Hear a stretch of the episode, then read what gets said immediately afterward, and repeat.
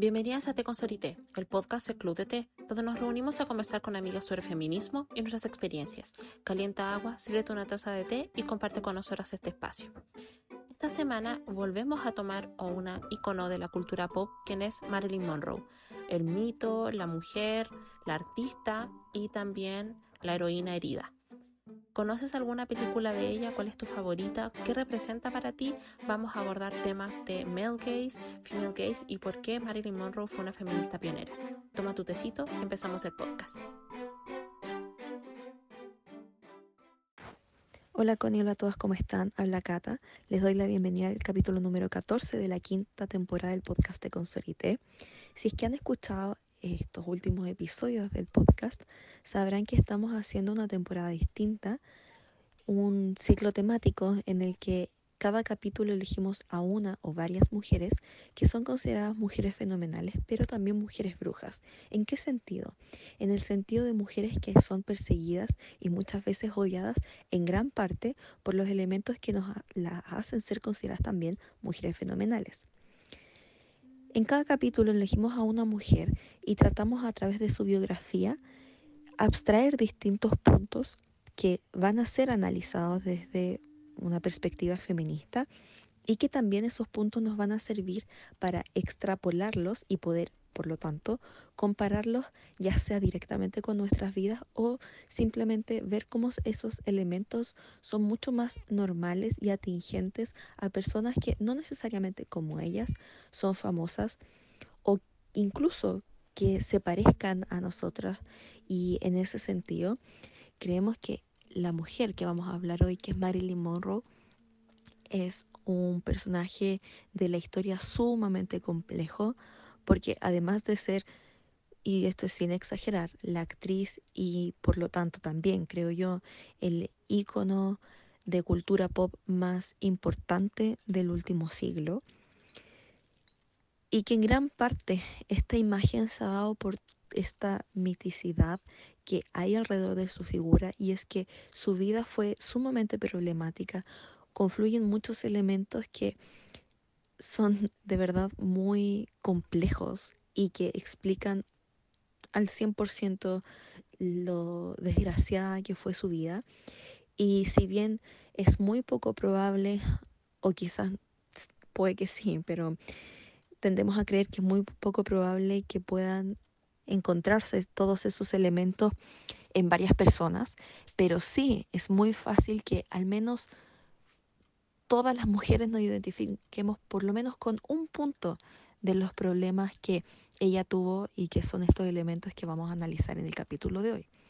De verdad, Marilyn Monroe es un ícono y es un personaje, una persona que al menos a mí me gusta muchísimo. Es sumamente lamentable que tengamos que hacer capítulos de una hora porque de verdad su biografía es súper extensa y entre más detallada, más podemos ver los, cómo se entrelazan las cosas y lo sumamente injusta que fue su vida. Pero esperemos, esperamos que este capítulo sea una antesala, una introducción para que puedan reflexionar de su persona desde eh, un punto de vista crítico y también para que se entusiasmen para averiguar más sobre la vida de Marilyn Monroe.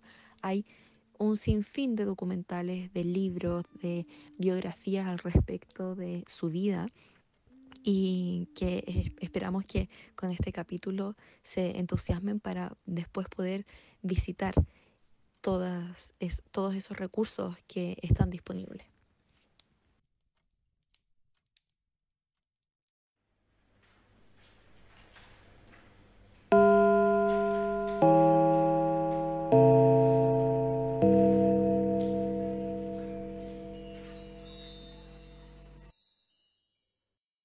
Hola a todas, todos, todes. Eh, como ya había ocurrido en el episodio donde abordamos el caso de Fiel, ustedes saben que programamos todo con mucha anticipación y quisimos incorporar esta cápsula al episodio para eh, poder dar cuenta de los sucesos recientes que nos parece importante problematizar de forma muy, muy breve, por supuesto, antes de pasar al episodio correspondiente a Marilyn Monroe. Bien, y corresponde a que hace algunas semanas, para cuando ustedes escuchen este episodio, eh, tuvo lugar la famosa Met Gala que se celebra todos los años en, el Museo Metropolitano de Nueva York, ¿cierto? Para eh, reunir fondos, ¿cierto? Para mantener el instituto eh, de moda, ¿cierto? Y vestuario que conserva todas estas piezas maravillosas de historia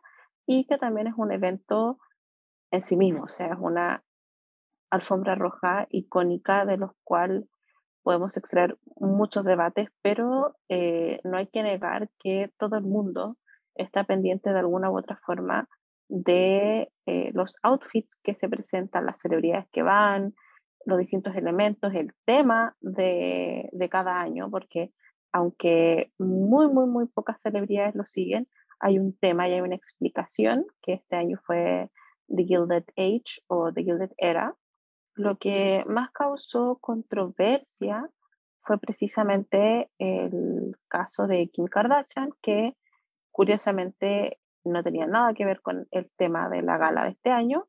Podría haberlo usado el año pasado, pero eligió este año. Utilizó el vestido eh, original, aunque fuese por unos minutos, bien que utilizó Marilyn Monroe para cantar cumpleaños eh, feliz al presidente John Kennedy en 1962, que es un año muy crucial porque, eh, bueno, fue el año de la crisis de los misiles, fue unos, un par de meses antes de que efectivamente Marilyn muriera, y se dice que fue la última vez donde eh, John Kennedy y Marilyn Monroe se vieron, bien porque estaba el rumor no solamente de que Marilyn Monroe era amante, eh, se decía que era amante de John o de Robert, que es el hermano, ¿cierto?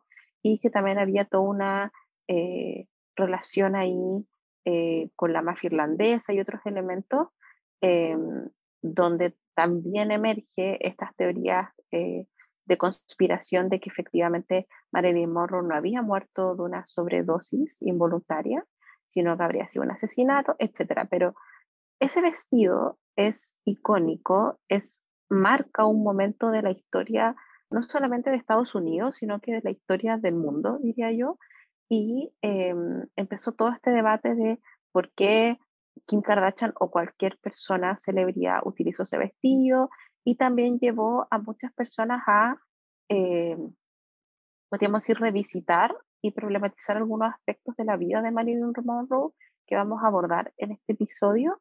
Em, y hay de todas las opiniones. Hay personas que no le dieron importancia, otras que consideraron icónico porque eh, plantean que Kim Kardashian sería como la Marilyn Monroe de nuestra era, eh, otros que consideraban que sí era problemático, controversial, pero que no era para tanto, que se estaba sobredimensionando, y en nuestro caso, donde nosotras nos justificamos ahí, está como crítica que nos parece aberrante eh, lo que sucedió y vamos a explicar por qué.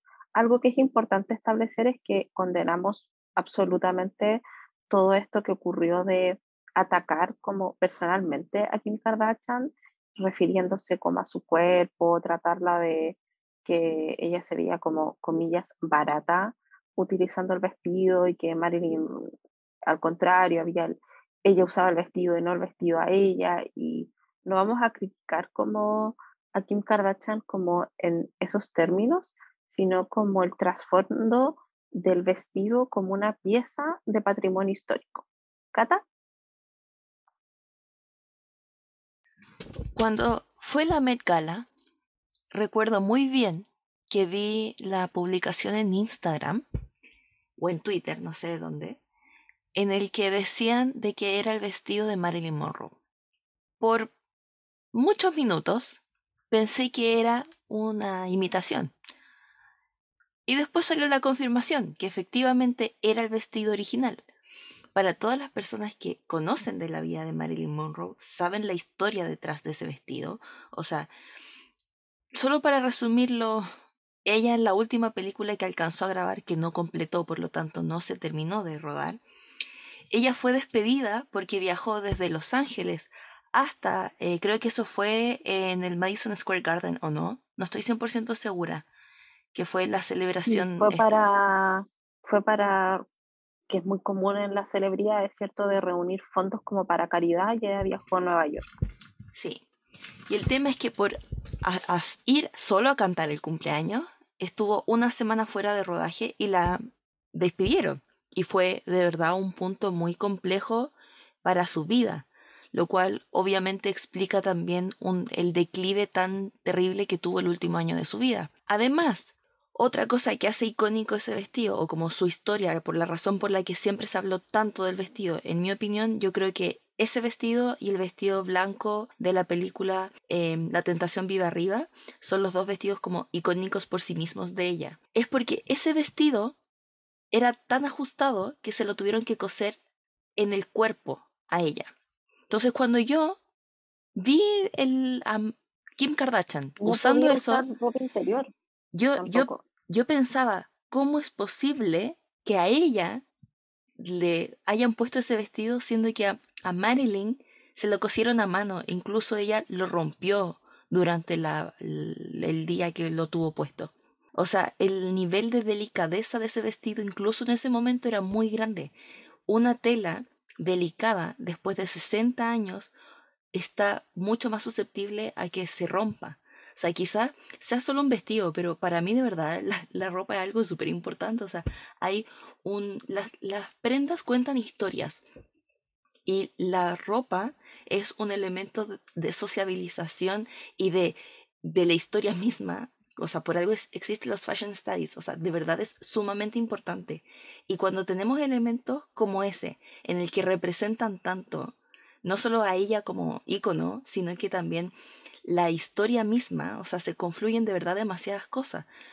La, para la gente que de verdad cree que no fue un suicidio involuntario, sino que fue un asesinato, este evento también es un, de verdad, punto culmine para la vida de Marilyn Monroe. Entonces, de verdad hay muchas cosas que ese vestido simboliza, porque es lo que queda de esa situación, que de verdad a mí me da mucha rabia cuando vi a Kim Kardashian usarlo, porque no solo es tener cero cuidado con todos estos elementos históricos que ya de por sí son muy, muy, muy importantes. O sea, ese vestido ni siquiera debería estar en museos de la moda, debería estar en, quizás es el único vestido de Marilyn Monroe que debería estar en museos de historia. Así como, no sé, por ejemplo, hay vestidos de Lady Di o de reinas antiguas, de reyes antiguos y de muchas otras personas en la historia. Esto es un vestido que debería estar en un museo de historia. Y no, estaba en un lugar que de hecho en este momento no me acuerdo cómo se llama, pero es de estos típicos museos que para contextualizar. Sí, para contextualizar las cosas de las celebridades eh, y sobre todo las de las que pertenecen a los estudios, usualmente las subastan. Y por eso es que es tan fácil que todas estas cosas de las personas que estuvieron en Hollywood alguna vez estén en museos como privados, pequeños, muy random. Entonces, em, obviamente, el, la persona que, que, es dueña de este vestido, que de hecho es el vestido más caro que existe en el mundo, creo que vale como 5 millones de dólares. Y justamente se, se valoriza de esa forma porque es lo que pagaron en esa subasta. Entonces, obviamente, imagínense cuánta plata Kim Kardashian debe haber dado para ese museo. De hecho, yo me acuerdo, la Connie me mandó un TikTok de que le estaban dando un pedazo de pelo de Marilyn Monroe cuando fue a buscar el vestido. De verdad lo encuentro, lo encuentro inaudito. Pero bueno, ¿cuál es el tema acá?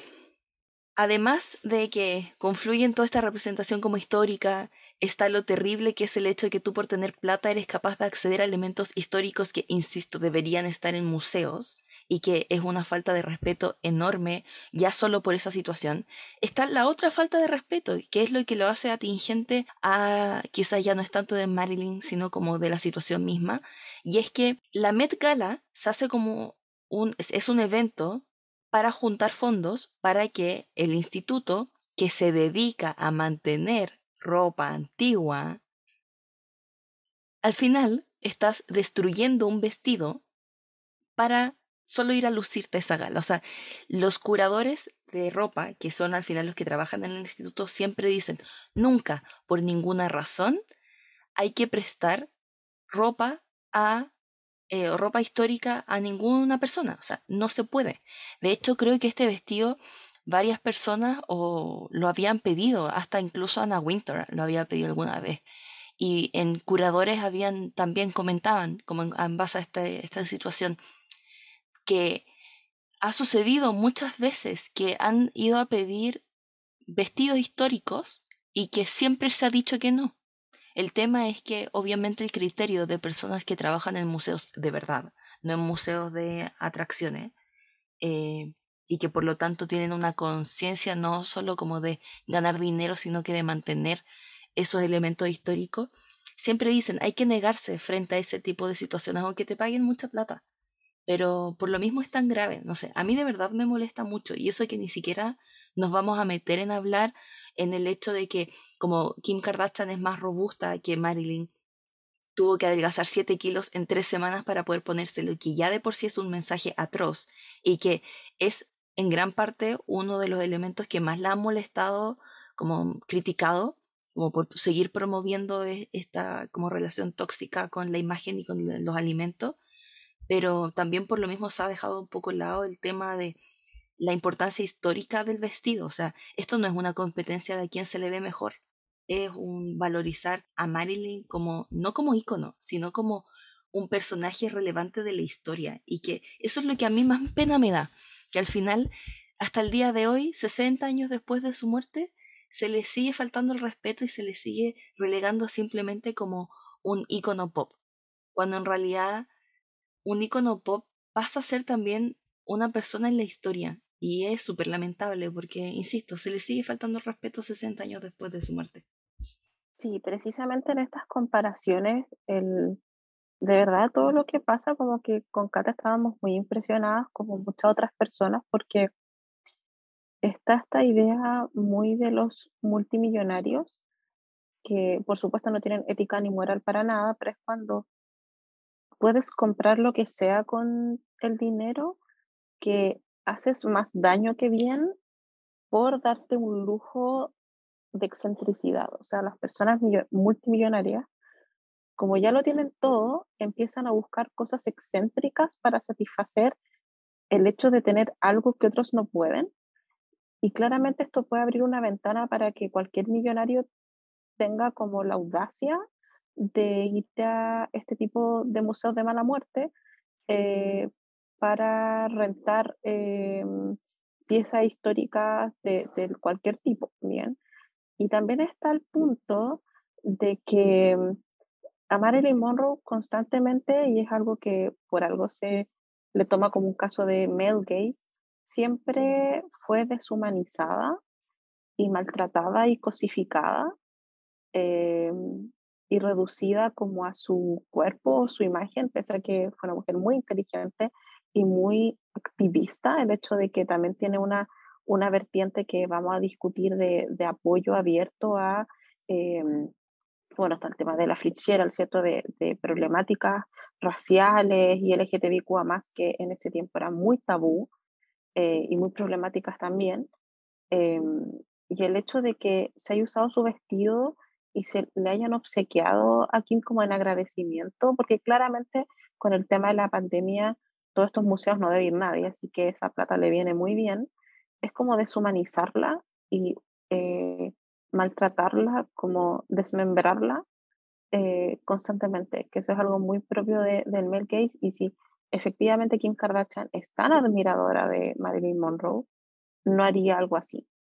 Bien, y sus orígenes son distintos, sus em, experiencias son distintas, eh, no hay punto de comparación y eso es lo que me molesta de tratar de ponerle como la nueva inserte nombre a las personas, cada, cada persona individual y tiene su lugar en la historia, Kim Kardashian lo va a tener, por supuesto, y por eso quisimos hacer este como prefacio eh, o nueva introducción al, al, episodio, porque efectivamente ha llevado a que muchas personas que no conocían a Marilyn Monroe o no habían problematizado su figura en función de esta discusión han podido como cuestionarse eso, lo cual igual es importante porque pienso que las críticas son mucho mayores al aplaudir este hecho que estoy muy de acuerdo. O sea, tratemos a la indumentaria como una pieza histórica, al igual que una escultura, que una pintura, que una pieza arquitectónica, que una momia, no sé. Eh, son piezas que crean memoria histórica eh, y tienen que ser conservadas y cuidadas y espero que eh, alguien, no sé, de buen corazón pueda como comprar ese vestido y donarlo como al Met o a otro lugar como especializado, porque de hecho em, el vestido costó casi 5 millones de dólares, pero está evaluado ya en 10 millones de dólares. Y mm, las críticas que se hacían era que en algunas escenas, cuando ella se estaba probando el vestido, lo tenían colgado de un gancho de madera, lo cual decían que era muy dañino porque eh, los ganchos tienen que ser como de, de, una tela especial, el vestido había que transportarlo en una caja negra y mantener un cierto tipo como de humedad y oscuridad. Imagínense los flashes como obviamente en el vestido. Em, esa escena cuando se lo están poniendo es terrorífica porque la forma en que lo estiraban, o sea, la tela, esa tela en particular es muy delicada.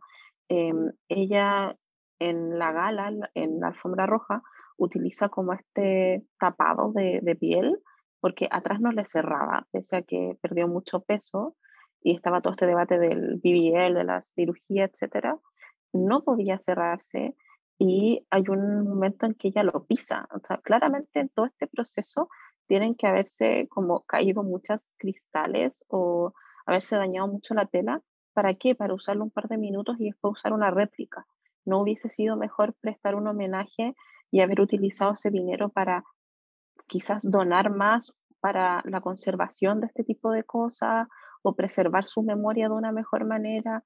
Entonces, eh, te das cuenta que es algo que hemos discutido en otros episodios, que el hecho de ser una mujer como exitosa en los negocios o representar cierto tipo de cosas no te hace como más consciente ni más feminista ni ser más solidaria o empática con este tipo de problemática. Así que como la idea es ver el vaso medio lleno después de toda esta tragedia, porque de verdad lo consideramos una tragedia y algo condenable terriblemente, eh, esperamos que esto sirva también para que se pueda como promover un debate saludable, por supuesto, sin caer en ofensas, pero de problematizar la figura nuevamente de Marilyn Monroe, de conocer la historia, ¿cierto? De no solamente Estados Unidos, sino también de cómo Hollywood y la cultura pop también se entrecruzan con problemáticas políticos, sociales y culturales súper importantes, eh, no solamente en Estados Unidos, sino que en todo el mundo, valorizar también su figura. Vi que había muchas preguntas que, y en verdad confabulaciones, porque algunas personas decían, ay, como era Marilyn Monroe, probablemente no lo hubiese interesado que hubieran ocupado su vestido. Otros decían, sí, porque ella habría dicho que ese vestido tenía que ser utilizado solo por ella porque era una pieza histórica. Nunca lo sabremos porque Marilyn Monroe no está con nosotros, pero em, esa era la intención de esto, así que también cuéntenos en los comentarios junto con eh, el contenido del episodio sobre Marilyn Monroe, que también nos cuenten sus opiniones sobre esto. Y para cerrar, me llevó mucho como esta pienso que una comparación muy mala la que voy a hacer, pero em, yo siempre he contado esto cuando yo vi el vestido de Lady Di, de la princesa Diana, ¿cierto? En el Museo de Mario Destino, que es un vestido blanco increíble, que está en este museo privado, por supuesto, que es el, la última sesión fotográfica de moda que, que ella tuvo, y pienso, ¿qué pasaría si alguna millonaria de turno eh, fuera a Lima y arrendara el vestido y lo usara? me muero, literalmente. Em, pienso que no se permitiría absolutamente, pero espero que esto en vez de abrir una oportunidad que gente famosa haga esas aberraciones, sirva para que efectivamente no ocurra y se permita tomar conciencia de que los estudios de moda son importantes, que la conservación es importante, que la memoria histórica también lo es a través de la indumentaria. Así que, Cata, no sé si quieres decir palabras finales para ya pasar eh, al capítulo propiamente tal. Póngale mucho oído a los elementos de, cruciales de Marilyn y su impacto, no simplemente desde un punto de vista como anecdótico, sino que también la razón por la que ella es tan importante. O sea, lamentablemente su biografía es demasiado, demasiado extensa y hay muy pocas cosas que se pudieron tratar en detalle porque lamentablemente podríamos haber estado hablando horas. Pero yo pensaba cuando pasó esto de lo del Met que es increíble cómo su impacto es tan grande. Entonces, y de hecho, otra cosa que pasó en estas últimas semanas fue el estreno del nuevo documental de Netflix sobre Marilyn Monroe y que mucha gente me decía, oye, ¿viste el documental? Y yo como sí, pero en realidad todas esas cosas yo, la mayoría, ya las sabía, que es el, documental que se llama El misterio de Marilyn Monroe, pero el tema es que la mayoría de la gente no lo sabe. Entonces les recomiendo que escuchen el capítulo desde ese punto de vista y que también se acerquen a biografías o documentales como el que les mencioné, porque de verdad son mucho más enriquecedores o mucho más esclarecedores que simplemente tratarla como un icono de la moda o un símbolo sexual. Esa es justamente la idea que nosotras queremos eliminar. Así que esperamos que les guste el capítulo. Hola a todos, todas, todes. Les damos la bienvenida a un nuevo episodio de Te con y hoy vamos a tomar, yo diría, el caso de la icono más grande de Hollywood y de la cultura pop occidental que ha trascendido décadas y todo el mundo. Y si bien podemos hablar infinitamente sobre ella, vamos a tomar un eje de análisis en particular y vamos a hablar de la gran Marilyn Monroe. Y si están siguiendo las redes sociales y estas tendencias que a veces se ponen de moda, vemos que hay como un renacer de esta imagen como de la sad girl, como de la mujer como triste y una rememoranza muy del old Hollywood, medio lana del rey, esto que también juega con los límites de, de la salud mental y que se toma muy desde la estética que lo abordamos, por ejemplo, en el episodio de Dark Academy el año pasado, pero efectivamente Marilyn Monroe, a ser una personaje tan icónica, hay una glamorización de muchos aspectos que son problemáticos no solamente en su vida, sino que para la sociedad y la industria en la que ella vivió efectivamente, que tiene que ver con temas de política, abuso, eh, salud mental, abuso de sustancias eh, adicciones, etcétera. Así que van a haber varios trigger warnings en este episodio para que lo tengan en cuenta si quieren seguir escuchándolo. Y ahora, como en cada capítulo, vamos a compartir una muy breve biografía de ella para luego entrar de lleno al análisis de lo que podríamos llamar como la glamorización de la tristeza y podríamos decir como los problemas de salud mental de alguna manera. ¿Quieres compartirnos, si alguien no sabe, quién fue Marilyn Monroe y algunos como detalles claves de su vida que pueden servir para entender cómo fue su periodo más complejo y luego como su desenlace tan trágico? Yo de verdad amo que hagamos este capítulo porque de verdad amo a Marilyn Monroe. Creo que es un personaje que tiene muchos matices y muchos ejes de análisis y que de verdad la pobre mujer sufrió demasiado.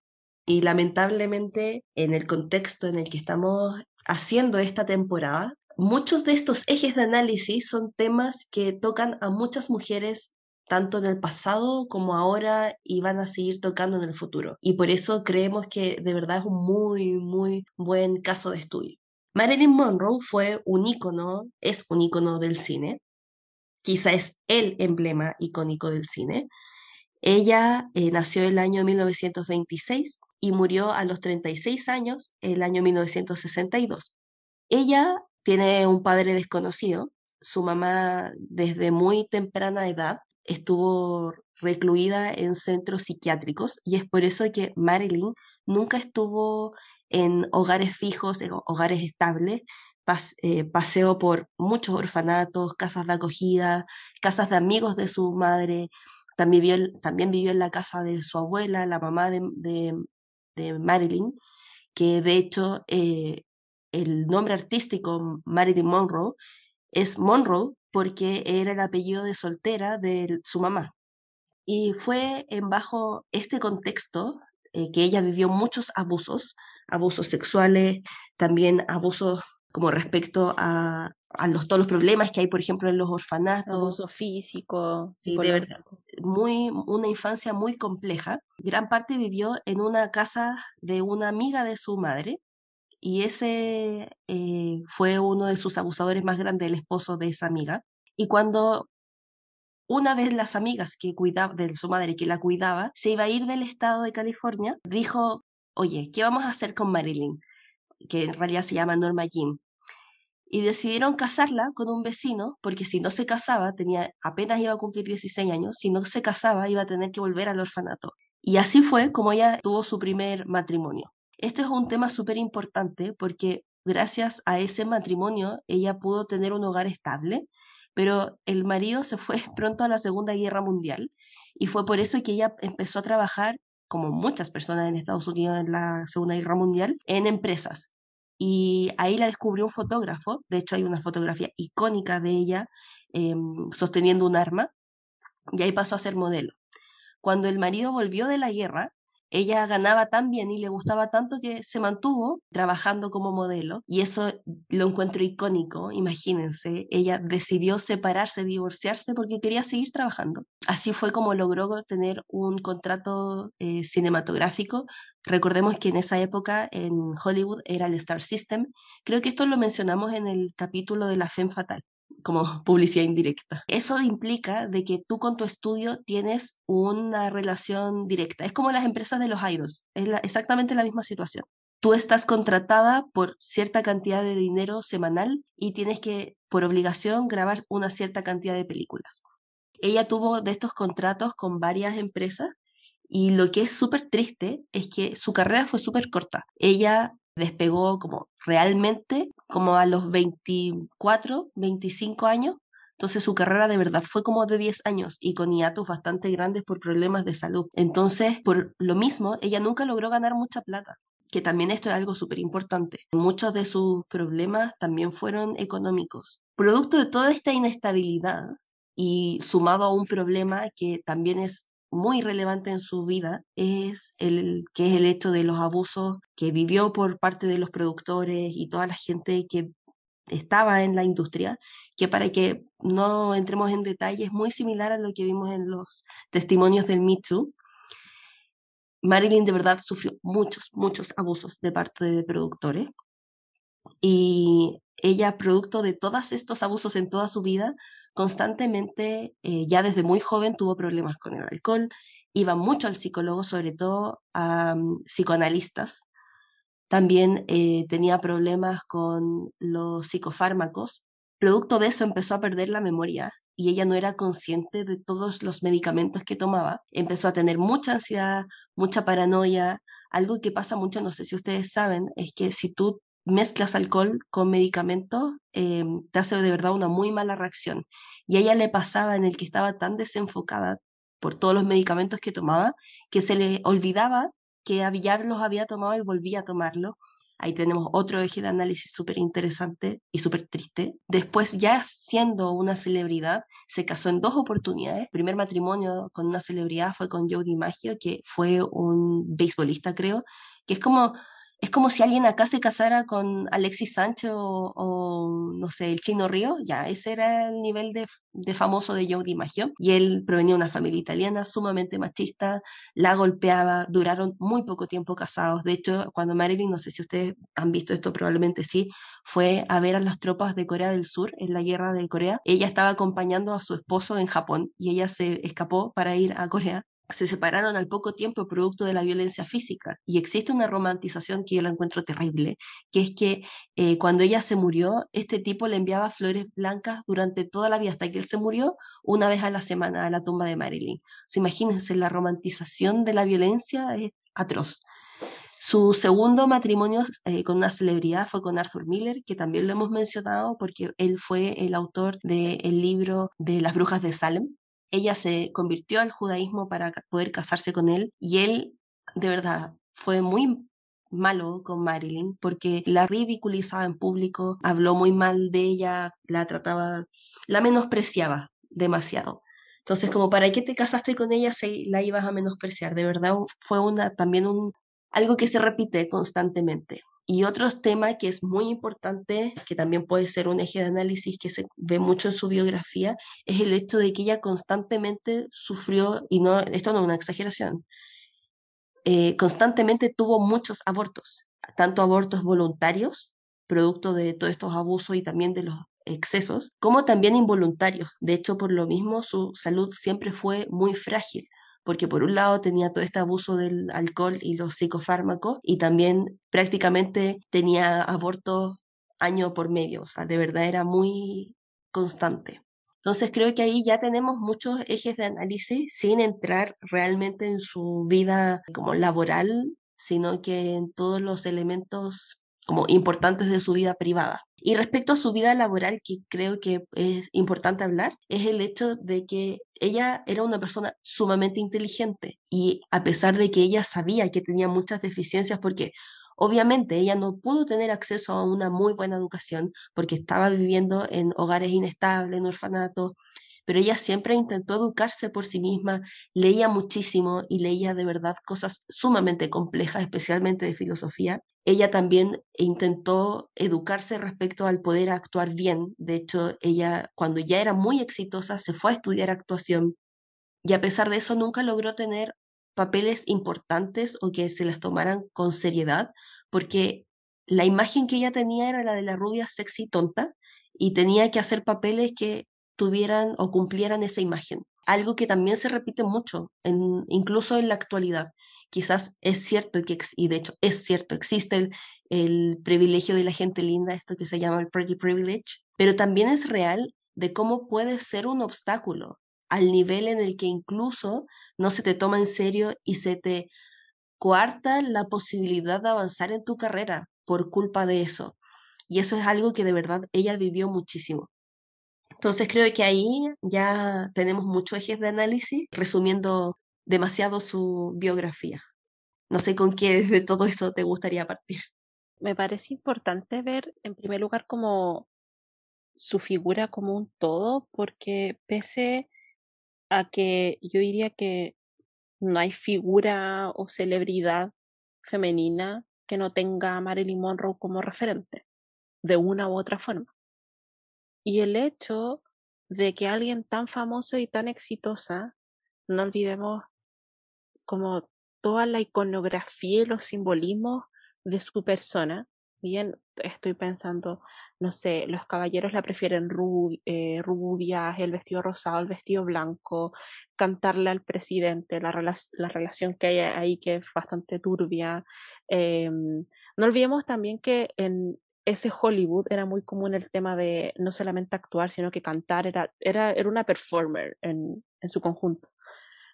Pero pese a eso, fue una persona que su vida fue muy violenta en su corta, como su corta existencia, o sea, siempre fue violentada, siempre fue dañada, babuleada, abusada y siempre fue cosificada y sexualizada y maltratada esta idea como del slut shaming, pese a que todo el mundo quería ser Marilyn Monroe y todos querían estar con Marilyn Monroe, eh, cuando tú hablaste esta como carrera de modelaje, me acuerdo que ella también tuvo que hacer como fotografías eróticas y todo eso por necesidad también, y siempre volvían esas fotografías y la avergonzaban por eso, porque claramente salía desnuda o semidesnuda. Eh, el hecho como de tener que estar siempre con esta imagen perfecta. De hecho, eh, hay algunas como marcas de productos como de belleza eh, que hasta el día de hoy son muy famosos porque ella los usaba. Y hay como muchas rutinas de maquillaje. De hecho, ella, eh, imagino que lo sabes, como que usaba estas capas de vaselina enorme como para que este look que tuviera, o sea, se mantuviera. Entonces, este, esta idea como de mantener una máscara constantemente y de eh, siempre algo que me llama la atención en ella es como su tono de voz, que era como muy suave y sumiso, pero coqueto, pero como un acento medio no sé si sureño o algo así, como siempre esta idea de, de una persona como inalcanzable, pero a la vez maltratada y que, como tú bien dices, siempre se le cuestionó como su poder de agencia y su inteligencia. Y mm, claro, también está el tema de, los abortos, de, de, su depresión. Además que durante su vida como varias coestrellas o personas relacionadas con ella fallecieron, así que eso también le, le afectó en, en su salud mental. Ella también estuvo internada eh, varias veces y hay un tema que quizá me estoy yendo para otros lados, pero si ustedes, eh, también haciendo publicidad cruzada, si escuchan el episodio de Free Britney, también hay elementos que se repiten en la vida de Marilyn Monroe, porque ella declaró públicamente de que se sentía infantilizada y como lo que se llama como patronizada como por su médico tratante, porque la llamaban como una niña, como una niñita eh, muy enferma por muchos años. Entonces está esta idea de la infantilización y la humillación que reciben eh, las personas con enfermedades eh, y problemas de salud mental. Entonces, eh, también se especulaba mucho sobre ella, y hay millones de libros, por supuesto, donde se dice que ella habría tenido em, desorden de personalidad limítrofe, que es muy estigmatizado en la sociedad. Em, también estos debates de que qué habrá pasado con su, con su muerte. O sea, pienso que ahora que estamos haciendo esta, esta revisión como sociedad de pedirle perdón de alguna forma a Britney, a Miley y otras como estrellas, pienso que la sociedad también tiene que pedirle perdón a Marilyn Monroe por todo lo que ella tuvo que vivir, porque claro, ella, si lo vemos de forma retrospectiva, hay una, esta idea como de la edad de oro de Hollywood y donde estas estrellas femeninas fueron abusadas y maltratadas. Eh, en el caso de Marilyn Monroe es bastante complejo porque, claro, Marilyn Monroe lo vivió antes de Me Too, antes de Britney, antes de, no sé, Lindsay Lohan. Em, y al final todo su, su desenlace tiene que ver con la negligencia, con la ignorancia, como una espiral de distintos factores y personas donde no recibió como el apoyo que necesitaba, porque al final lo usaron, como que mercantilizaron su imagen como esto de la rubia glamorosa y finalmente la, la dejaron allí y además como está muy intrincado con estas teorías conspiranoides de que habría estado metido, no sé, el FBI, la CIA, etcétera, en su muerte, quedó como esta imagen de el Hollywood glamoroso y esta mujer como problemática. Entonces, eh, y claro, como bien tú dices, está el tema de que como tenía este estereotipo, no era considerada como una actriz seria o con el suficiente talento, por ejemplo, para haber recibido grandes premios como sus coetáneas, que sí lograron como validarse como actrices serias, por decirlo de alguna forma, como que no alcanzó a dar ese salto tampoco porque murió muy joven. Entonces, eh, yo creo que podríamos partir como eso, como de cómo tu imagen se apodera de ti, como que se hace tu persona, porque claro, hay muchos aspectos de ella que no desconocemos la mayoría. Nos quedamos con esta imagen icónica como glamurosa, pero no otras dimensiones de lo que ella podría haber sido capaz de lograr. Por ejemplo, lo que abordamos en el proyecto de Valentine's Day de la amistad con Ella Fitzgerald, eh, que de hecho fue, fue idea de la Cata, como incluir esa amistad, que yo tampoco la conocía. Así que siento que Marilyn es como esta, como cajita de música o algo así, como, como en una jaula, y tienes que entrar y empezar como a desarmar y quitar las capas como para conocer, no sé, a Norma Jean o, Marilyn, no sé. ¿Qué piensas tú? Como de cómo tu personaje se apodera de ti al, al final. ¿Qué es lo que le ha pasado a Britney, a Miley y a otras estrellas? Yo creo que en el caso de la gente celebridad es mucho más evidente, por razones obvias, especialmente si se ve eh, con celebridades en el que la imagen está armada, o sea, el Star System que yo le mencionaba a la Connie. Es exactamente igual a cómo funciona la, en la industria del K-pop cuando una empresa te dice a ti, idol, tú vas a tener públicamente esta personalidad. Yo designo cómo va a ser tu ropa, cómo va a ser tu estilo, cómo va a ser tu pelo. El Star System era igual o volvemos a las celebridades, a, a las niñas, niños Disney, en el que también está todo muy armado. Entonces, si ya es complejo para las celebridades el mostrarse públicamente y tener una imagen, Imagínense cómo es en este tipo de persona. Es mucho peor. Entonces, ¿cuál es el tema? Si nosotros lo tratamos de extrapolar a cómo es eh, aplicable a todas las personas comunes y, silvestres del mundo, todos también tenemos eh, un personaje eh, o en el que la gente también espera de ti ese personaje. O sea, las mujeres siempre han sido, y de hecho el otro día leí un libro, súper importante la frase a, a mencionar, me decía, todos los personajes que se le han dado a las mujeres siempre han sido una relación con el otro que la mujer mamá, la mujer hija, la mujer esposa, la mujer profesora, la mujer enfermera, pero la única vez en el que realmente ha sido ella, solo depende de ella y es una definición en sí misma, es la mujer bruja. Entonces, es súper interesante al final el cómo todas las mujeres estamos insertas en esta imagen. Creo que hay que ponerle ojo a eso, sobre todo si pensamos en nuestra imagen desde un punto de vista de nuestra imagen puede afectar en nuestra vida profesional y nuestra vida personal.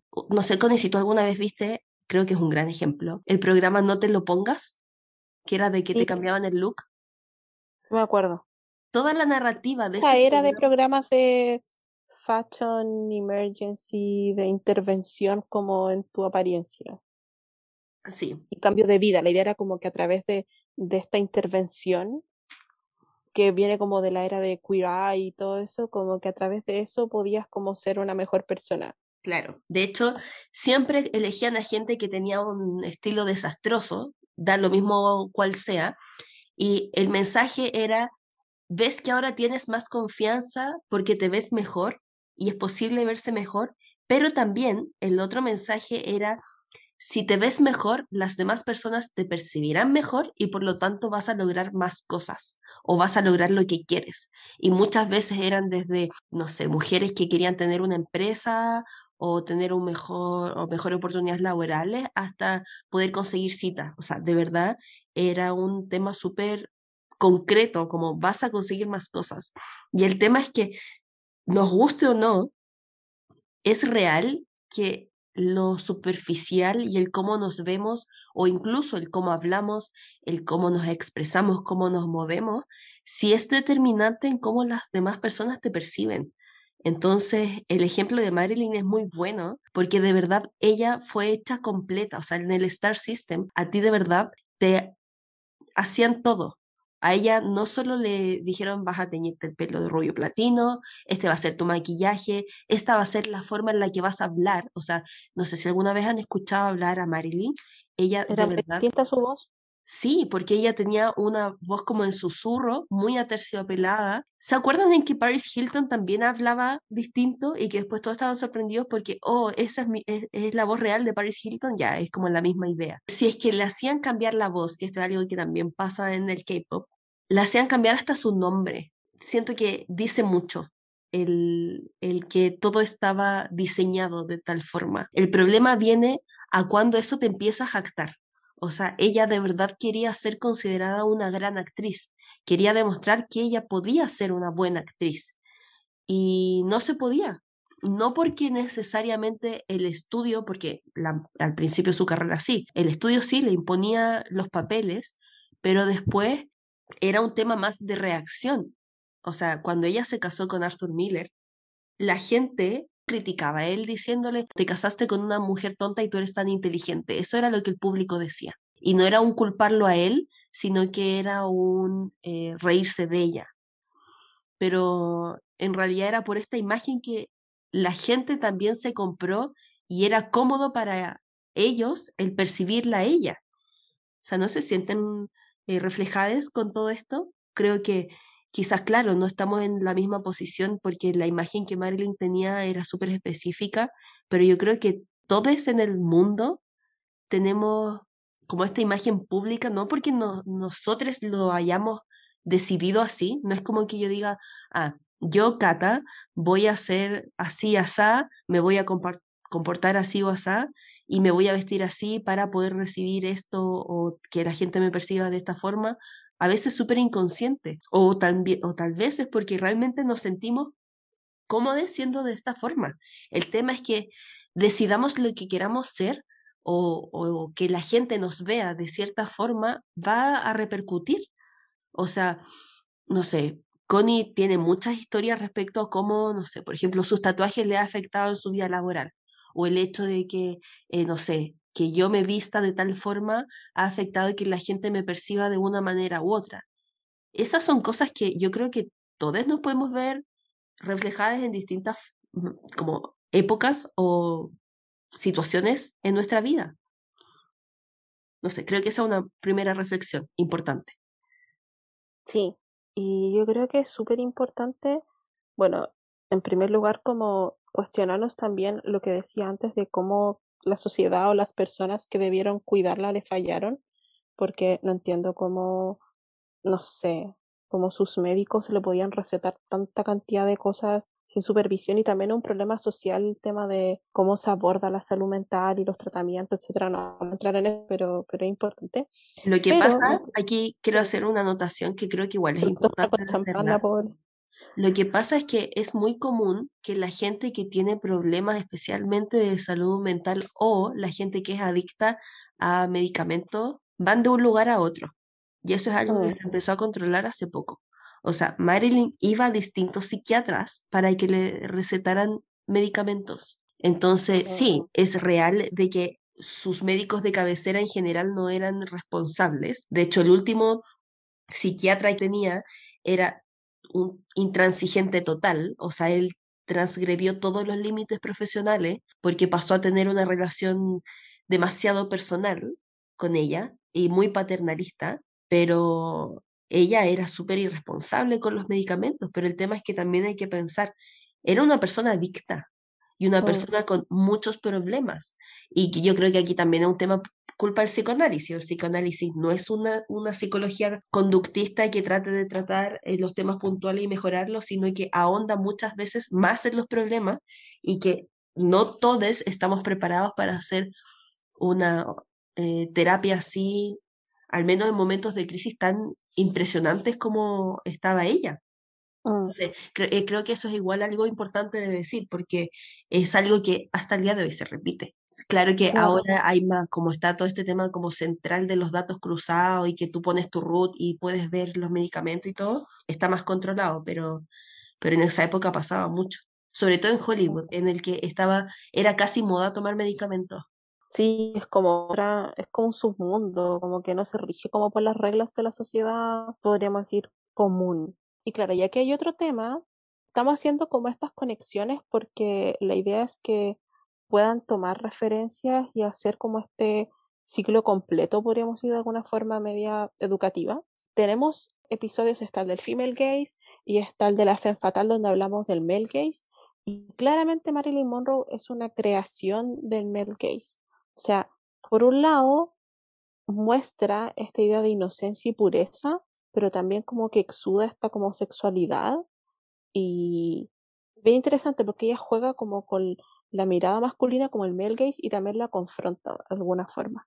Em, quería hablar de ese punto como de este esta fotografía icónica de ella como en el metro de Nueva York donde está como en está como ¿cómo se llama? rejilla, no sé, donde con el viento se le levanta el vestido porque la hora y el lugar donde iba a hacer esto se publicitó en todos los periódicos en todas partes. Eh, llegaron 100 fotógrafos, todos hombres, más de 100 fotógrafos, más de 1.500 personas alrededor, que la mayoría eran hombres. Pese a que este, esta fotografía fue hecha de noche, o sea, está la fotografía oficial, pero hay cientos más. Lo interesante es que cada vez que se levantaba el vestido, la falda, los hombres eran literalmente como bestias salvajes rugiendo y ella tuvo que utilizar doble calzón como una cosa así porque también estaba el tema de que mm, se prohibía como la exhibición de partes íntimas y todo eso, entonces había que, la foto también tuvo que ser photoshopeada, podríamos decir, en su momento.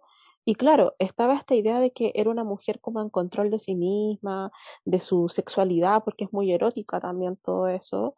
Y esta como paradoja de el, como la mujer empoderada, como el poder de las mujeres muy propio de la sociedad estadounidense y el mundo occidental, como esta idea como de, del empoderamiento, el girl boss, pero que está construido de forma falsa porque viene de, ella estaba posando para la mirada masculina, pero era rebelde. Y de hecho, eh, he visto como algunos artículos investigando también para este episodio de que se le llama como la bruja blanca. Porque claro, es una bruja y es, un, y es como lo que comparten todas las mujeres que hemos elegido en esta temporada, que viene de la temporada anterior, pero esta es idea de la bruja blanca porque si nos vamos al mago de Oz, claro, está la bruja blanca que, claro, es blanca en el sentido, más allá de su color de piel, que sí es importante, pero es como esta idea como de belleza, de inocencia, de, como de fantasía, pero es bruja, ¿se entiende? Eh, entonces, eh, es bien interesante porque eh, finalmente está esta idea como que el patriarcado la usó como un juguete, pese a que ella intentó de todas las formas posibles tener como poder de agencia. Y de hecho, la, la pregunta que es, ¿es Marilyn Monroe feminista o es un símbolo del feminismo? Hay algunas entrevistas de ella donde obviamente se le preguntaba y decía, no, yo no soy feminista, etcétera, porque era una mala palabra, todavía lo es, lamentablemente. Y em, ella decía, pero en verdad lo que yo quiero es como la igualdad entre todas las personas y que me vean como un ser humano, no solamente como esta actriz o como esta mujer eh, de fantasía, y era como, Marilyn, eso es feminismo, ¿se entiende? Entonces sí lo era. Y, y es bien interesante porque también Marilyn jugaba mucho con el humor y sus entrevistas son súper interesantes y sus propios como roles de actuación porque finalmente ella utilizaba esta idea como del humor y del glamour de alguna forma como para sobrevivir y es lo que hemos conversado en, en otros capítulos de cómo el maquillaje, el estilo, la moda son finalmente, claro, está esta crítica sí es para la mirada masculina, pero está el trasfondo de que estos elementos son como nuestras armas, como que eh, para mí también está esta idea como de la moda y del maquillaje, todo, como de una especie de armadura, un arma con la que puedes jugar a tu favor y ella también le, le sacó provecho, ¿se entiende? Y pudo, pese a que tuvo un desenlace tan triste, pudo como superar la adversidad porque eh, no solamente tenía como sus problemas de salud mental, ella también sufría de dislexia y tenía, eh, ella también sufría de tartamudeo. Entonces, em, también sufría de insomnio crónico, producto como de todos estos traumas. Em, claro, entonces tenía muchas condiciones. Ah, y también tenía endometriosis, que también habría sido como uno de los factores, junto con este estilo de vida que ella tenía para eh, sus eh, abortos, ¿cierto? y em, constantemente tenía como alergia, urticaria y tenía colitis crónica, que no sé cómo se llama, pero es como un nombre cuando eso te pasa constantemente. Entonces, de verdad su salud estaba muy, muy mal y eso se desconoce porque nos quedamos con esta, como lo que yo digo, como la Marilyn Monroe de Warhol, como esa, esa idea como de, de la cultura pop que se va repitiendo en serie una y otra vez como un producto. Entonces, eh, y además que de hecho a Marilyn se la estudia mucho en la publicidad porque eh, como la, lo icónica y lo trascendente que fue ella como para generar publicidad buena y mala de todas formas, o sea, eh, fue una como de las mejores modelos de su época. Claro, también como decía la Cata, ella estudió muy profundamente actuación también.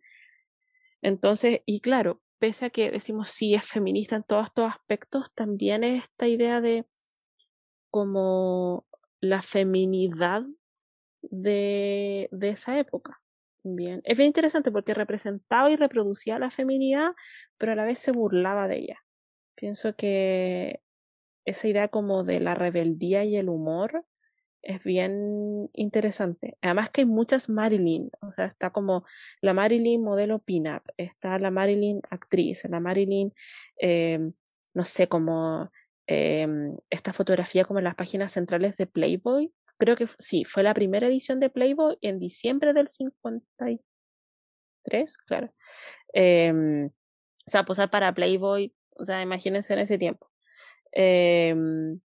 Claro, y luego está esta idea como icono de la moda, también eh, el tema de su talento para el drama con otras películas que también hizo, eh, un, cómo también podía ser fe fatal en términos más políticos, con las amistades que ella tenía y los vínculos con, con la familia Kennedy en particular.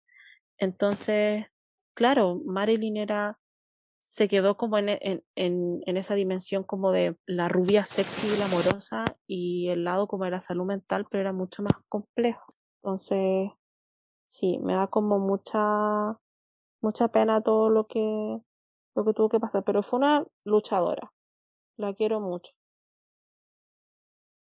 Pese a que tampoco hay que tenerla como un ejemplo de vida para nada, pero eh, esa idea como de entender como las diferentes Marilyn nos puede ayudar un poco como a entender su, su persona y, y entender como las, las paradojas de esa época también. O sea, no olvidemos que como en el momento de, de gloria de Marilyn, Estados Unidos se consolida como la primera potencia global, empieza la Guerra Fría, empieza un, una recuperación económica increíble, está como el, el boom de, de, la economía del consumo, bien, eh, el tema del anticomunismo muy fuerte que su, que su esposo también lo, uno de sus esposos lo abordó también. Y claro, ella también fue parte de, de todo eso y ha impactado también como el mundo, la sociedad estadounidense de la posguerra, también de la masculinidad. Es como bien interesante. O sea, ustedes pueden encontrar artículos, me refiero como reportajes, artículos como en revistas o en papers o libros del tema que sea, teniendo a Marilyn Monroe como caso de estudio. Y lo que más nos interesa, obviamente, es la investigación que se está haciendo en años recientes de biógrafas feministas, que es bien interesante, de cómo hacen este paralelo de ella cuando, en su, cuando ella muere, es precisamente cuando empieza todo el auge de la segunda ola del feminismo. Yo creo que algo que es interesante de decir es que no necesariamente tenemos que observar y mirar a personas que se declaran feministas. Creo que muchas veces encontramos muy buenos ejemplos, no necesariamente de, de imitar, sino que también de no imitar. O sea, es como lo que dicen de que tenemos que aprender de nuestros errores y que hay que mirar a la historia para no repetir esos errores. Siento que cuando existen casos como el de ella, que es catastrófico y que de verdad sufrió tantos abusos, tantas limitantes y además le pasaron muchas cosas que es como, no sé, esas personas que tienen todas las enfermedades, que le pasan todas las catástrofes. Hay gente que es así, pero es bueno observarla porque a veces aprendemos más de, de esas personas. Y de verdad creo que el que ella se haya transformado en un ícono es bueno para poder observar que esas cosas pasaban antes. La gente ahora ya no conoce cómo era la gente hace 70 años atrás, más que para tratar de creer que hemos avanzado tanto, en realidad nos podemos dar cuenta, gracias a íconos como ella, en el que en realidad la sociedad no ha cambiado nada, o muy poco. Entonces, eh, eso es como un entre paréntesis que de verdad creo que es interesante y necesario de hacer, creo yo. Mm, ¿Te parece que hablemos de ella como, no sé, como un sujeto feminista? Porque su vida, como bien tú decías, iba relacionado con nuestros talleres, fue de autoformación. Toda su vida. Era como mm. una genio en la autocreación y el, pero es como el emprendimiento personal, porque luchó con todo. Y de hecho, además que en ese tiempo, todavía pero que yo diría que es un acto feminista súper potente que no recibe el reconocimiento que merece, incluso hoy, que ella abiertamente habló de sus experiencias como sobreviviente de abuso. Es muy difícil contarlo. Y ella se negó a guardar silencio en una época donde se creía que el abuso no ocurría, eh, que las, las mujeres o las niñas eran las responsables. O sea, esta idea como de denuncia es muy, muy feminista, pese a que nunca se llamó como tal. Yo creo que, eh, que ella era muy consciente de su fragilidad, de su vulnerabilidad, y de sus carencias. Y yo creo que su inseguridad provenía de eso, de su conciencia de sus carencias. Y toda su vida ella intentó, y que esto es mucho como del trauma del niño abandonado, ella toda su vida intentó probar cosas. Y desde un punto de vista concreto, no sé, ya sea profesional, ella siempre estaba desafiándose a sí misma para aprender para ser una mejor profesional. Desde un punto de vista intelectual, ella sin necesidad de hacerlo, se educaba a sí misma siempre, o sea, no es una exageración que ella de verdad leía mucho y, temas complejos y, los entendía bastante, sino también, además, desde un punto de vista emocional. O sea, ella lamentablemente tenía muchas carencias emocionales, las buscó rellenar a través de acompañarse de otras personas, especialmente sus relaciones como afectivas cercanas, ya sean con parejas o con amigos, eran súper paternalistas porque también correspondía a sus carencias de niña abandonada. En ese sentido, creo que es algo que todos nos podemos ver reflejados bastante, en distintos niveles, obviamente, pero es algo que de verdad es una constante. Y si le eh, sumamos además elementos eh, propios del eje de análisis feminista, en el que, como dice Connie, ella explícitamente comentaba abiertamente estas carencias y estas vulnerabilidades, lo hace aún más potente, porque era casi como un exponerse, pero también de enseñarle al mundo, traten de, de ustedes mismos también mejorar. Sí, es como como que me da mucha como pena e impotencia como las paradojas de su vida porque pienso que pese a su comportamiento autodestructivo que mm, tuvo intentos de suicidio y finalmente, bueno, más allá de las conspiraciones, en su autopsia, ¿cierto? Se, se concluyó de que ese fue el motivo de su fallecimiento. Pienso que ella esto que está como muy de moda hoy en día, como romantizaba mucho la vida. Me da mucha pena como esa paradoja de autodestrucción y que ella efectivamente le encantaba y disfrutaba todo lo, lo que la rodeaba y como que la aprovechaba concho. O sea, ella disfrutó de su feminidad, de su sexualidad. También tenía un poder sobre los hombres allí. Y claro, esta cosa como muy posfeminista, como de la tercera ola en adelante, como de el poder que poseen las mujeres a través de su feminidad y su sexualidad. Y claro, yo creo que tenía esa como fijación también por eso, porque era como esta máscara, ¿cierto? Como esta arma y armadura. Y lo bonito, ¿cierto? Es que muy en la lógica de víctimas del patriarcado reciente, como que Hollywood y la opinión pública nunca dejó de considerarla como esta como chica fiestera, chica mala, chica con problemas. Eh, y el la trataron como puta toda su vida. Pero ella siempre decía que no le gustaba el prototipo de protagonista o héroe masculino. Y decía que esos tipos grandes y duros están tan enfermos, ni siquiera son tan duros, tienen miedo de la amabilidad, la dulzura y la belleza. Siempre quieren matar o destruir algo para probarse a sí mismos. Y o sea, yo creo que esa declaración es como en contra de todos los constructos de masculinidad hegemónica en nuestra sociedad. Pienso que ese discurso es muy bello, como de por qué los hombres tienen miedo como de abrazar ese, ese lado como, más, más amoroso, sensible hacia la belleza. Y ella siempre eh, admiraba y elogiaba mucho como eh, los movimientos juveniles.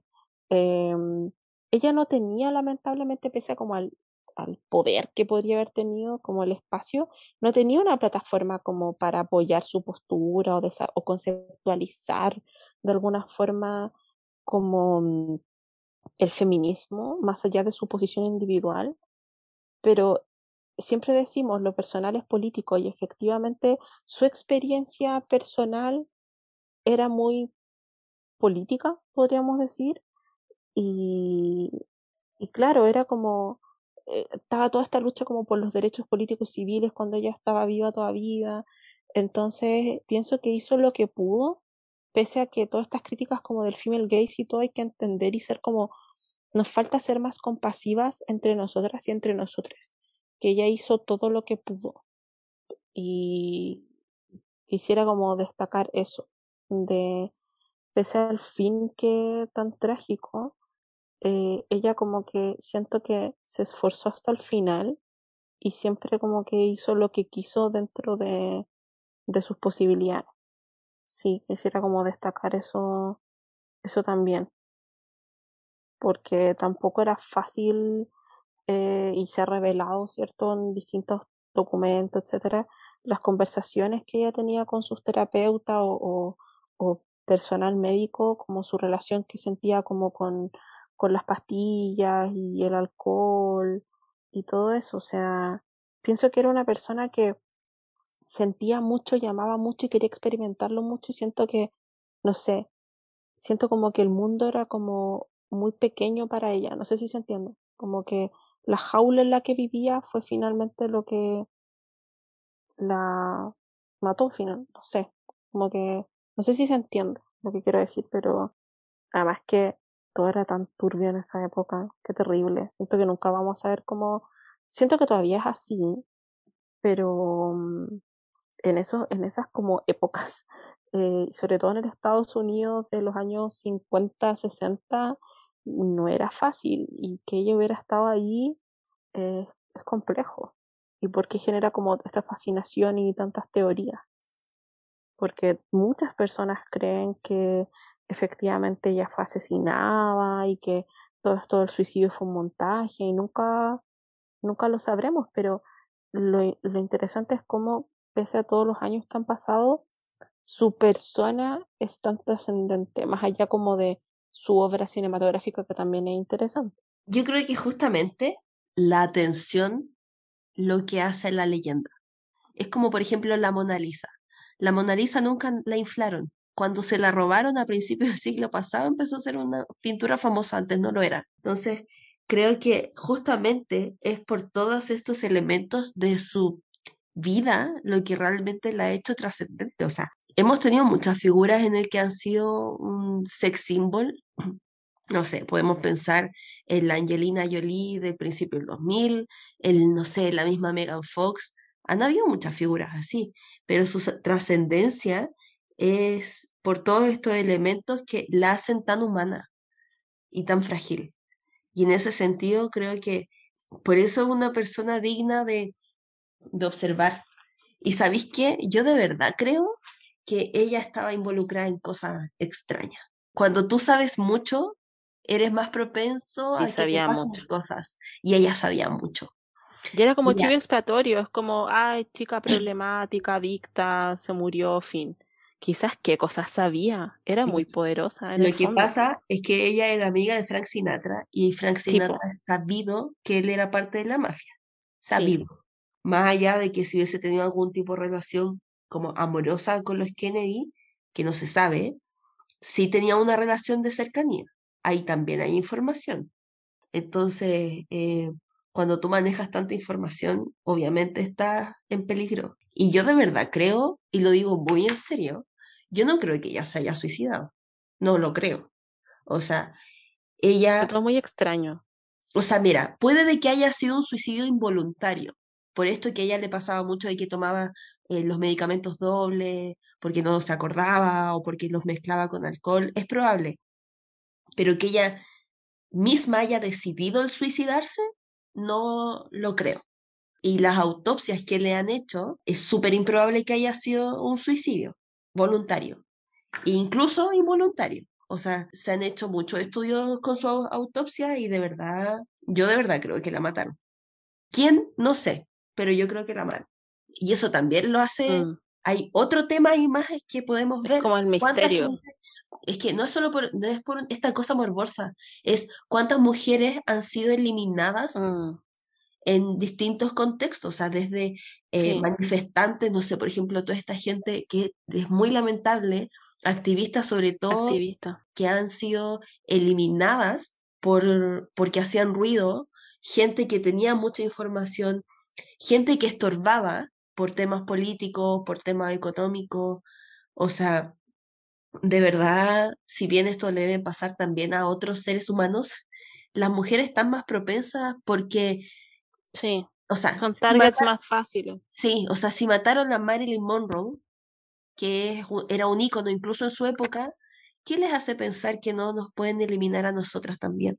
Mm, sí. Entonces, eso Es también. una bruja al final, pues fue una casa de brujas que ella lamentablemente le llegó porque estaba esta idea de, de, como lo hemos estudiado, de crear este imaginario, si ustedes lo llevan a como a la época, a ella la acusaron de bruja, de ser una bruja en todo sentido. Y eso ella también estaba amenazando con los con, contra el poder, contra la industria. Si ella quizás hubiera vivido más años, probablemente habría empujado los límites de la industria y del cine y de, y de los derechos de las mujeres. Yo creo que ella habría sido una activista como mucho más explícita si hubiera continuado su vida, como que hubiera tenido quizás más contactos, no lo sé. Entonces, claro, como en todos los episodios, siempre está este mensaje que lamentablemente la casa de brujas ha existido desde tiempos inmemorables y, y continúa. Y lamentablemente Marilyn fue una de, de, sus víctimas y lo que podemos hacer hoy en día es efectivamente esta idea como de la memoria de los feminismos, que es un área como muy interesante de estudiar o esta idea como de que suena muy raro en español, pero es como el Her Story, la historia desde la perspectiva de las mujeres, de presentar este caso de Marilyn Monroe para que ustedes puedan también hacer sus propias investigaciones y problematizar y debatir y dialogar y reflexionar también eh, sobre, a partir del caso de ella, lo que ocurre en distintos espacios y cómo el ejemplo de Marilyn Monroe también nos puede servir para otros aspectos porque lo bueno es que hoy en día tenemos como redes sociales y en YouTube puedo tener lugar, pero las personas poderosas continúan en el poder, entonces, que eso es lo que las define. Entonces, bien interesante como tomarlo en cuenta y lo que decíamos al principio, como de hacer justicia a estas brujas, a estas como villanas o estas personas que, estas mujeres que han sido como conocidas como por estas cosas negativas, de reivindicar también aquellos aspectos importantes. Así que yo creo que estamos como cerrando esto. Les invitamos, hay mucho material sobre Marilyn Monroe que pueden eh, buscar.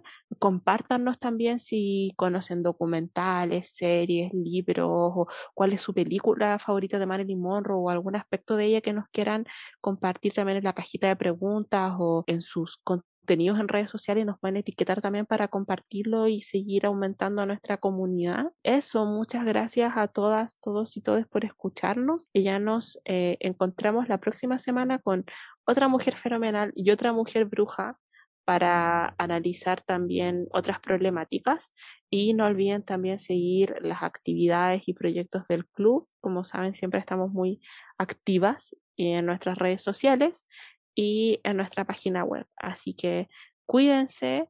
Eh, no sé si Cata tienes como alguna cita o algo que con lo que quieras cerrar este episodio, como Sí. más de las películas o algo de ella, como para que sea más lindo y no tan como triste, diría yo, al final.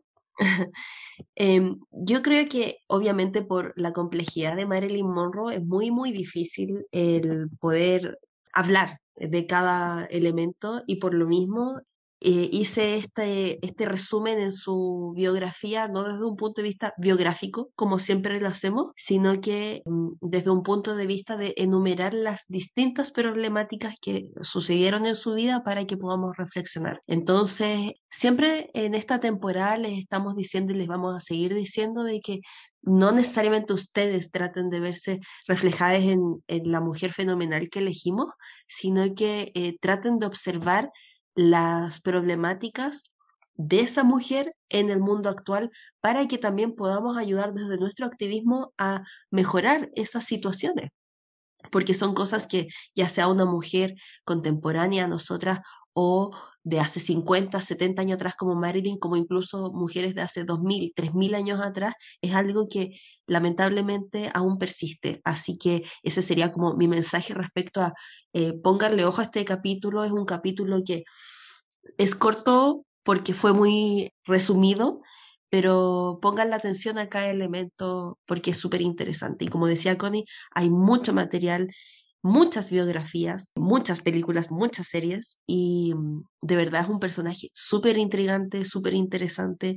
Hay un libro en particular que a los biógrafos o los fanáticos no les convence por por, como al 100%, porque no es 100% verídico y mucha gente se confunde como si lo fuera, que es Blonde de Joyce Carol Oates, que es una especie de novela o biografía ficcionada. Ella rellenó como toda su, la biografía y la rellenó con elementos de ficción. Entonces, yo recomiendo ese libro para que se hagan una idea y no sientan que están leyendo biografía dura. Es un buen libro. Para terminar con una frase, ella dijo, ríe cuando estés triste, llorar es demasiado fácil. O sea, nuestro... Reina. Sí, nuestro objetivo con este capítulo fue no tratemos, no hagamos, por favor, no sigan estas modas de romantizar la violencia, romantizar la tristeza y romantizar el drama, porque es verdad, no podemos pensar que la vida va a ser solo felicidad porque no tendría ni una gracia. Eso es verdad. Pero los problemas van a estar sí o sí, sí o sí. Entonces, no los idolatremos y no les prestemos más atención de lo que de verdad tienen que tener. Tratemos de enfrentarlo. O sea, incluso en las peores situaciones hay que intentar vivir. Creo que Marilyn Monroe sí, no es, no, yo no, lo no la definiría como feminista, pero no es importante realmente el que ella fuera o no fuera una feminista. Es que ella de verdad es una mujer que puede ser un ejemplo no a seguir, pero sí un ejemplo de a qué ponerle ojo y también con qué actitud enfrentar la vida a pesar de todas las limitantes que podamos tener. Así que eso, no estamos tratando de dar consejos de autoayuda, pero sí creemos que es importante hacer como estos llamados de atención. Especialmente porque algo que no sé si con a ti te pasa, y con esto ya termino, nosotras como feministas no podemos solo mirar a gente feminista, porque el mundo sería muy pequeño. Y hay quienes justamente tenemos que ayudar, y esto es súper evangelizador, a quien tenemos justamente que ayudar es y tratar de llegar a aquellas personas que aún no son feministas. Así mm. que eso, tenemos que ser más inclusives, siento yo. Y eso no implica perdonar o justificar todo, obviamente que no. Implica el tener más alturas de mira y ser mucho más solidarios con, como que todo el mundo sea solidario. ¿Me explico? Mm. Sí, y eso justamente como, no tiene nada que ver con esto, pero es la frase y el título del libro de la gran Bell Hooks, El feminismo para todo el mundo. Lean ese libro, está en la carpeta Mujer Autora. No tiene nada que ver con este capítulo, pero va muy de la mano con lo que dice Kata. Finalmente es para todos, porque finalmente el feminismo lo que busca no es solamente como, sí, la, no sé, la abolición del género, la liberación de las mujeres, el fin del patriarcado, pero apunta a una mejor sociedad. Y eso importa. Y de hecho, eso no, no es excluyente para nada con esta frase que siempre se dice de que los hombres no pueden ser feministas porque le estarían quitando protagonismo, etcétera, etcétera. Ustedes saben cuál es el discurso. No estamos yendo contra esas, esa compleja situación. Estamos hablando de que para que los hombres y la, incluso no es necesariamente los hombres, sino que las personas que están en contra del feminismo puedan hacer, el feminismo pueda avanzar, tenemos que hacer a ellos no parte que necesariamente sean feministas, sino que entiendan qué es el feminismo y adhieran a esa visión de mundo, porque no es una pelea de todas las personas, no es eso. Entonces, es, a eso es justamente a lo que va esta reflexión. Y que creo que es algo que a muchas personas, sobre todo quienes se están acercando al feminismo, es una pregunta constante. ¿Quiénes pueden ser feministas y quiénes no? Así que bueno, eso. Esperamos que haya sido un capítulo interesante y la próxima semana nos escuchamos. Cuídense, nos escuchamos la próxima semana. Adiós. Adiós. La sesión de hoy ha terminado. Esperamos que haya disfrutado este episodio de Te Consorité y nos sigas acompañando la próxima semana. Recuerda que publicamos un nuevo episodio cada viernes en todas las plataformas y no olvides seguirnos en nuestras redes sociales como arroba leclubdt y visitar nuestro sitio web www.leclubdt.cl. Abracito y nos escuchamos la próxima semana. Adiós.